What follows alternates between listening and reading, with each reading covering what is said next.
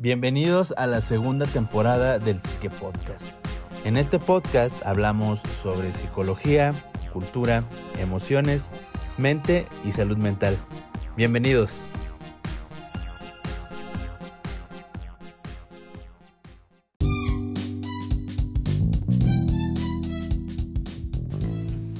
Hola, ¿qué tal a todos? ¿Cómo están?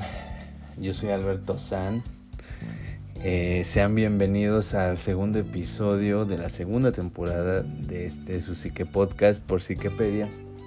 Me encuentro aquí con la psicóloga Diana Ortiz. Hola Diana. Hola a todos. Eh, pues estamos aquí em, ya preparándonos para grabar este, este episodio del Psique Podcast. Em, agradecemos que nos hayan escuchado en el inicio de temporada Em, y ahorita les vamos a traer un, ¿qué? un caso de estudio eh, muy interesante. Eh, también las recomendaciones musicales van a estar muy buenas para, para este psique podcast. Así que, pues sin más preámbulo, pasemos a lo interesante. Adelante, Diana.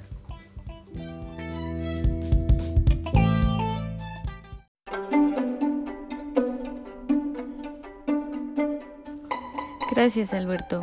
Hola a todos, bienvenidos a un episodio más del Psique Podcast segunda temporada. Hoy en nuestra sección de estudio de caso hablaremos sobre Víctor de Aveirón, el niño denominado niño salvaje. Eh, empezaremos básicamente a contarles brevemente su historia y la importancia de este estudio de caso. También muchos ya eh, durante la carrera posiblemente debieron haber eh, escuchado, hablado, debatido y trabajado sobre este caso y en general con los denominados niños salvajes. Víctor eh, había sido este, visto en múltiples ocasiones trepado por árboles, corriendo en cuatro patas, bebiendo de arroyos, comiendo este, frutos, raíces y frutas que se daban en el lugar boscoso donde estaba. Y finalmente fue capturado en un invierno, puesto que el invierno hacía que se acercara a las granjas en busca de comida. Los doctores de la época pensaron que el niño padecía de alguna discapacidad mental. Víctor fue encontrado en Francia. Ah, al no entender ni responder al lenguaje, este, ellos creyeron que tenía una discapacidad mental, pero no fue así. Víctor sería adoptado y bautizado con este nombre por un maestro llamado Itar que consideró que el infante solo tenía un déficit en el desarrollo del lenguaje debido al extenso periodo que se suponía el niño había subsistido en la soledad y por su cuenta en la naturaleza mientras que una mujer llamada Gurien se encargó de sus cuidados.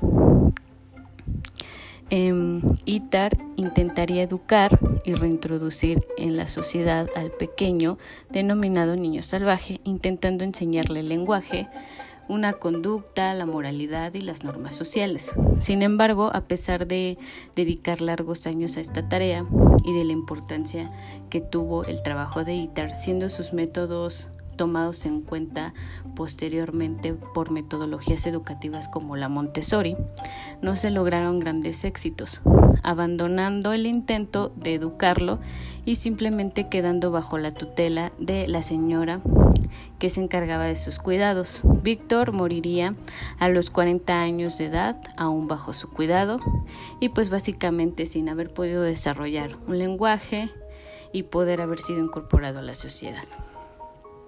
Pero hablemos de lo siguiente. ¿Qué es un niño salvaje?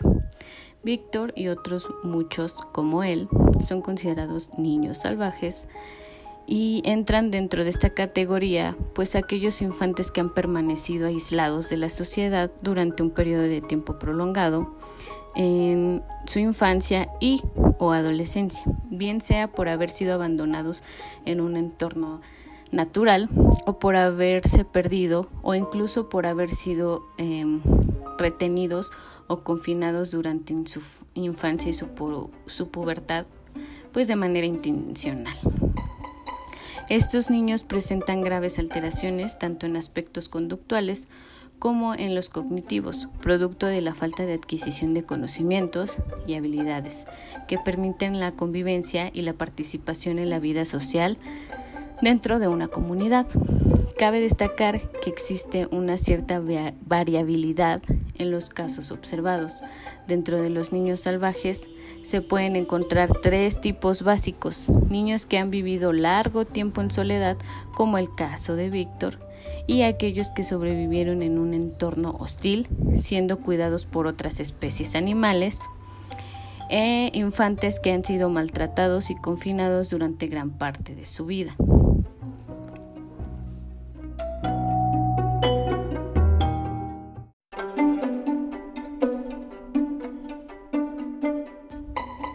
Continuemos con las características de los niños denominados salvajes. Uno de los síntomas más evidentes es la ausencia o poco desarrollo del lenguaje. Si bien los distintos este, autores, investigadores, etcétera, discrepan de si el lenguaje humano es una habilidad totalmente aprendida o bien existen ya las estructuras necesarias para él desde el nacimiento, para desarrollarlo desde el nacimiento sí se ha evidenciado la existencia de periodos de aprendizaje en que se produce un desarrollo explosivo de algunas capacidades como la del lenguaje, y estos periodos reciben el nombre de periodo crítico. En el caso del lenguaje, los expertos han señalado que el periodo crítico se produce entre los 3 y 4 años de edad. De este modo, si en esta fase no se da la estimulación apropiada, las capacidades del niño no se desarrollan correctamente, lastrando pues toda, toda su evolución y dificultando la correcta adaptación y desarrollo a su medio social se verían afectadas no solo las capacidades lingüísticas, sino también las representacionales, las relaciones e incluso la propia construcción de la identidad personal. Ahora, em, ¿de qué hablamos cuando hablamos de los niños denominados salvajes o también denominados niños antisociales? ¿no? Además de la falta de lenguaje, pues otra de las principales características de estos niños y a su vez la que explica la mayor parte del resto es la falta de socialización, debido a que a través de la interacción social se aprende a intercambiar información con otros, es posible desarrollar perspectivas y formas de pensar y también de actuar, y que enriquecen el repertorio personal y se contribuyen a mejorar la adaptación al medio. Debido a su deficiencia o nula socialización, los niños salvajes no son capaces de participar en la sociedad, actuando en, función, de lo aprendido a lo largo de su vida en el hábitat en el que han crecido. Es decir, sus actitudes y habilidades les hacen capaces de subsistir en el entorno en que han crecido, pero no aplicables a la vida en comunidad. Otro elemento común a la mayor parte de estos casos es la evitación del contacto humano, tanto a nivel físico como emocional. Estos niños intentan alejarse en la medida de lo posible de sus semejantes, cosa que ha dificultado en los primeros este, pues, pasos y casos de tratar a estos niños. Este hecho se explica eh, si se tiene en cuenta que además del hecho de que no han tenido contacto con seres humanos en mucho tiempo o que este ha sido aversivo, estos niños han sido apartados en contra de su voluntad del ambiente en el que han crecido e incluso en las ocasiones en las que han sido adoptados por animales, pues han podido llegar a ver morir a su salvador a manos de un humano, por así decirlo.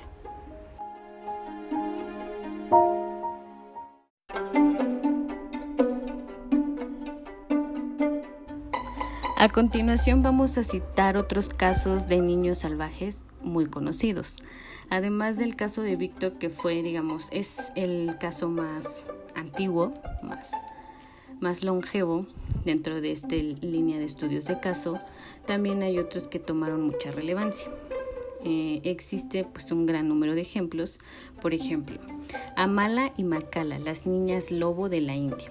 El 9 de octubre de 1920, dos niñas aterradas y sucias miraban espantadas a una multitud armada congregada en torno a ellas, siendo protegidas del gentío por una loba.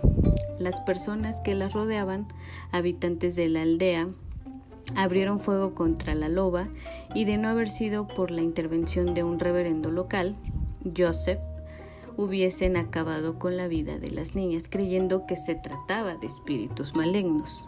Ambas niñas fueron atrapadas y llevadas con gran dificultad por su parte a un orfanato gestionado por el reverendo, donde éste y su familia intentaron reeducarlas y reintroducirlas a la sociedad. Y aquí es donde empiezan a presentar los síntomas del aislamiento. Desde el principio las niñas mostraban una elevada agresividad hacia los seres humanos, mordían, arañaban a todos aquellos que intentaban acercarse a ellas, permitiendo únicamente su propia compañía, es decir, solo podían tolerar la compañía de la una a la otra, y también de los perros que se encontraban en el lugar.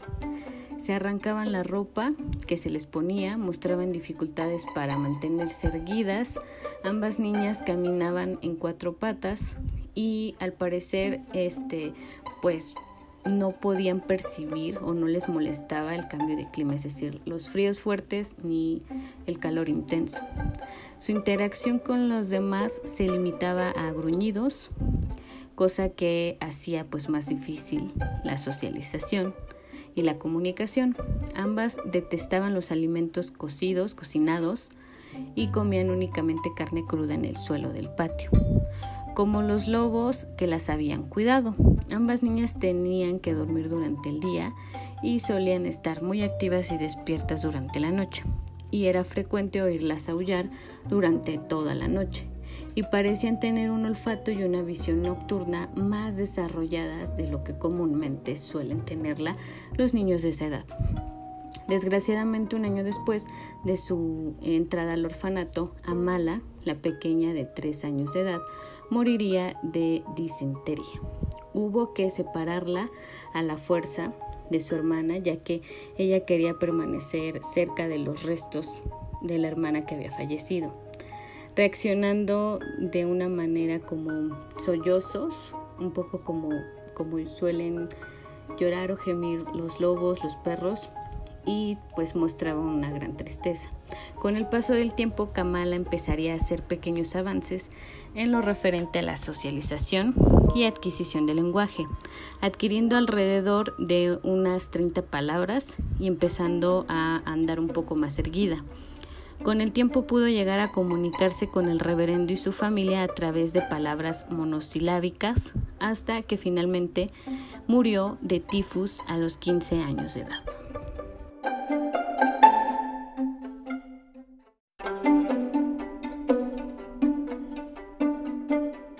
Bien, ahora continuemos con otro caso, el caso de Jean.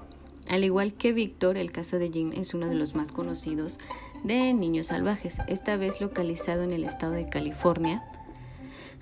La niña en cuestión, nacida aproximadamente en la década de los 50, nació con severos problemas de salud, dislocación congénita de cadera, este, discapacidad intelectual, entre otros. Fue encerrada por su padre en una habitación de pequeñas dimensiones y creció atada a una silla durante el día y enjaulada durante la noche, desde los 20 meses hasta los 13 años de edad, con una dieta forzada basada en comida de bebé y otros maltratos pues, de igual dimensión. No sería hasta los 13 años de edad que la madre de Jean justamente consiguió escapar de su marido junto con su hija y después de unas semanas acudió a la oficina de bienestar y posteriormente la policía tomó a la niña bajo su custodia. La niña mostraba ausencia del habla, malnutrición y dificultades conductuales, tales como masturbación compulsiva. Bien, estos son algunos casos y uno de los casos, digamos, más estudiados y más mencionados en el ámbito. Pues la infancia pues es una etapa de la vida en la que somos especialmente sensibles a los cambios, a las marcas que dejan en nosotros el ambiente, nuestro entorno, quienes nos rodean. Esto significa, entre otras cosas, que aquello que durante los primeros años de nuestras vidas tenemos pues una capacidad única de aprender y de detectar patrones en todas aquellas experiencias pues de las que vamos este, rodeándonos. Esto se plasma muy bien en la manera en la que empezamos a aprender y a interiorizar un idioma. Por ejemplo, una tarea técnicamente muy complicada que sin embargo dominamos pues con asombrosa rapidez siendo niños. Sin embargo, esta capacidad de aprendizaje, vinculada a un fenómeno neurológico conocido como plasticidad cerebral, pues podríamos decir que tiene doble filo. Al igual que en nuestra infancia somos muy sensibles a lo que nos ocurre, también lo somos ante lo que no nos ocurre. Concretamente, el hecho de no haber aprendido a dominar el lenguaje y a socializar con otros seres humanos que lo dominen también hace que llegando a un umbral de, edad pues ya más avanzada, finales de la niñez, principios de la adolescencia, y pues terminando el llamado periodo crítico, nos volvamos incapaces de aprender a usar el lenguaje. Obviamente haya mucha deficiencia y sea más complejo poder adquirirlo. En este momento pues nuestro cerebro deja de tener la capacidad de modificarse de un modo tan profundo como para interiorizar un aprendizaje tan complejo. Además, esto afecta a todas nuestras habilidades cognitivas, ya que en cierto modo el lenguaje influye el modo en el que pensamos. En el caso de los niños salvajes, pues esto es un claro ejemplo.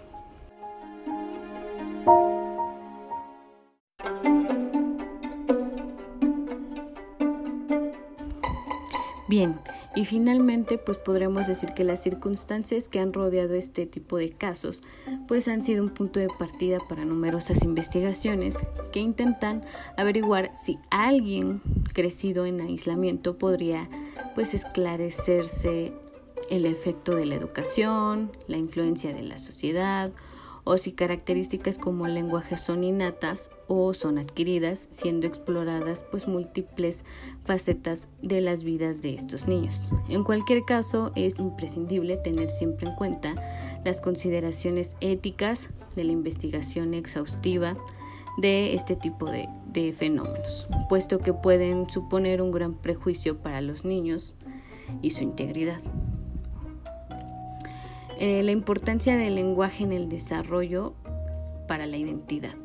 El caso de Víctor, por su radical, constituye un excelente ejemplo para apreciar en su ausencia diversos aspectos evolutivos del lenguaje humano, como en el caso del denominado periodo preoperatorio descrito por Piaget, durante el cual en el breve lapso entre 3 y 4 años, el niño adquiere y comienza a desarrollar los aspectos fundamentales del lenguaje, descrita como una fase o periodo crítico en los que se produce un desarrollo explosivo de las capacidades lingüísticas, fase en la que se produce cualquier alteración grave como lo fue en el caso de Víctor debido a su aislamiento del entorno humano. Se verán mermadas y anuladas de forma irreversible las capacidades lingüísticas, eh, representativas, simbólicas del individuo, con lo que conlleva pues obviamente a, que otras actividades mentales o cognitivas correlacionadas, como es la de la propia identidad o construcción afectiva de un yo, en definitiva, de la constitución de la propia persona como sujeto pues se vean con cierto déficit y con importantes dificultades. En 1970, perdón, el actor y director del cine francés Francois Truffaut dirigió y protagonizó en el papel del Dr. Itard la película El pequeño salvaje donde relata el caso de Víctor y que es un excelente documento para reflexionar sobre las capacidades lingüísticas, metacognitivas y simbólicas, el concepto de identidad y la construcción social del yo durante el desarrollo evolutivo y la educación del niño como sujeto, como individuo. Entonces, este es, digamos, la presentación del estudio de caso. Nos enfocamos principalmente en Víctor, pero como se pueden dar cuenta hay más casos incluso de los que citamos aquí. Y es un estudio de caso muy interesante que cualquier profesional de la salud mental este, pues debemos al menos leer, profundizar, investigar, porque nos da mucha información respecto a todas estas cuestiones que presentamos anteriormente, pero también al efecto que tiene eh, al menos estos tres escenarios ubicados, ¿no? Aislamiento porque al niño se le dejó en un hábitat natural, se le abandonó, o porque incluso se perdió dentro de un hábitat natural y al final pues quedó mucho tiempo a espera pues, de sobrevivir por sus medios y se adaptó a ellos. Y también el aislamiento o el abandono este no en un entorno de naturaleza sino en un entorno pues más más controlado como es el caso de esta niñita de California que pues su papá la encerró en el sótano de su casa, la aisló durante básicamente 13 años y las consecuencias y similitudes que tuvo con los otros niños denominados salvajes. Entonces pueden buscar en YouTube la película y también diversos documentales o notas en las que se puede ver eh, algunos de estos casos. El de Víctor, el de Jenny y también el de las niñas lobo de la India. Espero que les haya gustado y pues volvemos con Alberto para sus recomendaciones musicales.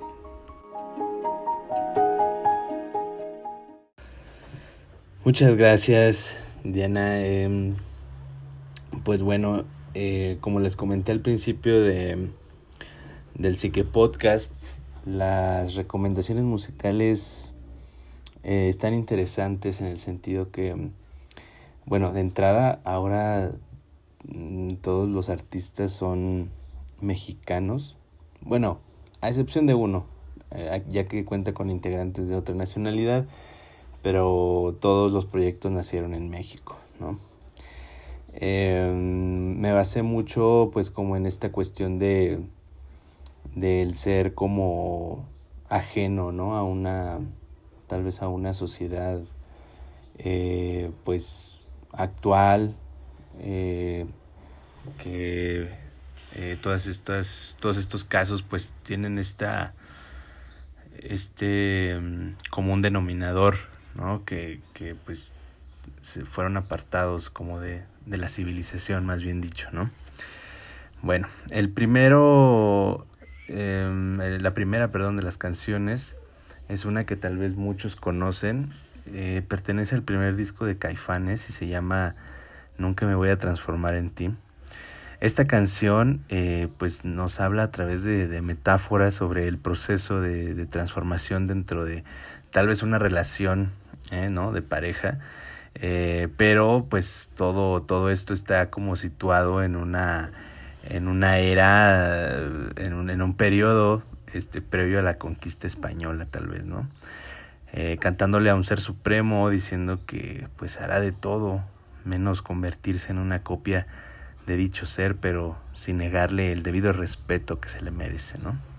Los tambores de la canción y la vibra un tanto selvática me pone un poco en sintonía con uno, con alguno de los casos antes mencionado, ya que pues fueron privados de muchos conocimientos y comportamientos humanos y a pesar de que eh, pues es la misma especie eh, este, nunca pudieron convertirse en uno de nosotros, ¿no? Eh, eran humanos, pero no estaban civilizados. Entonces, bueno, los dejamos con un fragmento de, de esta canción. Si tienen Spotify Premium, pues la van a poder escuchar completa. Bien, la segunda recomendación eh, se llama Tanza Soul con una T al principio, Sansa Soul, de sonido gallo negro. Eh, es una pieza también selvática de origen instrumental y al ritmo de chicha, que para el que no esté familiarizado con el nombre, es un subgénero de la cumbia muy propio de, de Perú. Em, nos dan un brief sobre una especial forma de momificación utilizada por los indios jíbaros del Ecuador, Venezuela, Colombia y Perú para, para conservar perdón, las cabezas de sus enemigos eh, como cabezas trofeo o cabezas talismán. ¿no? Dicha práctica también las ejercían sobre los integrantes de la misma tribu, no era solamente como para, para, para los enemigos, sino para las personas propias de la, de la comunidad. Eh, disfrútenla, la verdad es que esta pieza es para bailar, así que se quedan con Sansa Soul de Sonido Gallo Negro. La tercera recomendación se llama Danza del Sol. De, em, es una canción de los Cogelones.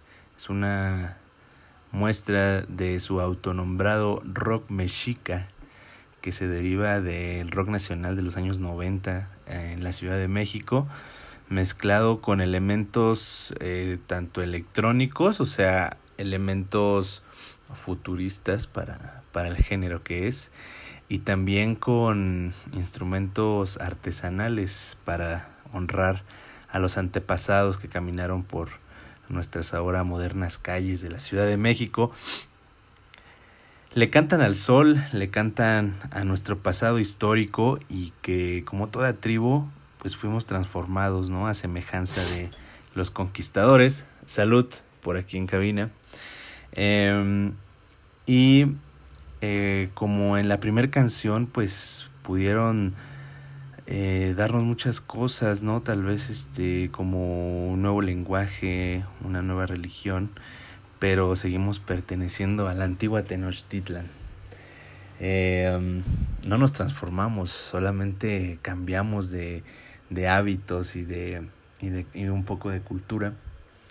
Se quedan con la danza del sol de los cogelones, uno de los actos eh, más esperados y que más eh, sorprendió en esta última edición de el festival más famoso de la Ciudad de México que se lleva a cabo en el Foro Sol hace unos meses.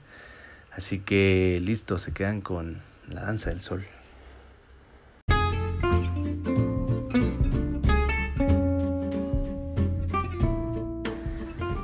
Bien, pues con esto finalizamos el Psique Podcast de esta ocasión. Eh, Diana, ¿qué te pareció? Eh, bueno, de entrada, ¿qué te parecieron las recomendaciones y qué te pareció el tema? Bueno, eh, las recomendaciones me agradaron, creo que es algo diferente por esta cuestión del instrumental, pero eh, respecto a los casos, pues es algo muy básico a quienes estén pensando estudiar psicología y a quienes ya la hemos estudiado, pues que solemos ver a lo largo de la carrera. Entonces es un tema interesante que no se puede dejar de largo porque pues cuestionamos esta, esta pregunta infinita de con qué nacemos y qué adquirimos. Y a veces eh, lo que damos por sentado y que aprendemos o adquirimos conforme crecemos es fundamental no solo para nuestra cuestión emocional, sino para nuestro desarrollo en general. Y lo podemos ver bien reflejado en estas historias. Sí, ah, yo quisiera también decir algo. Eh, las recomendaciones son en base a la interpretación que yo, que yo les pude dar, este, o sea, vincularlo con, con más o menos como yo eh, las imaginé, pero es, sigue siendo subjetivo, subjetivo todo. Entonces, eh, la intención también de estas recomendaciones es brindar como una, una, una perspectiva, salirnos un poquito como del tema del tema este psicológico o del tema este eh, como tal estructurado por, por Diana que es eh, la psicóloga. Eh, y pues sí, pues como para que bailen un ratito, creo que es, la primer, la, primer este, recomendación esta de Gallo Negro con, la que, con la que los ponemos a bailar. Y pues nada, muchas gracias. recuerden seguirnos en todas las, las, redes sociales. Vamos a tener un link ahí en la, en la biografía de Instagram para que puedan meterse a escuchar este sí que podcast y otros que tenemos ahí en nuestro haber. Así que pues muchas gracias, nos vemos, nos escuchamos en la próxima. Bye bye.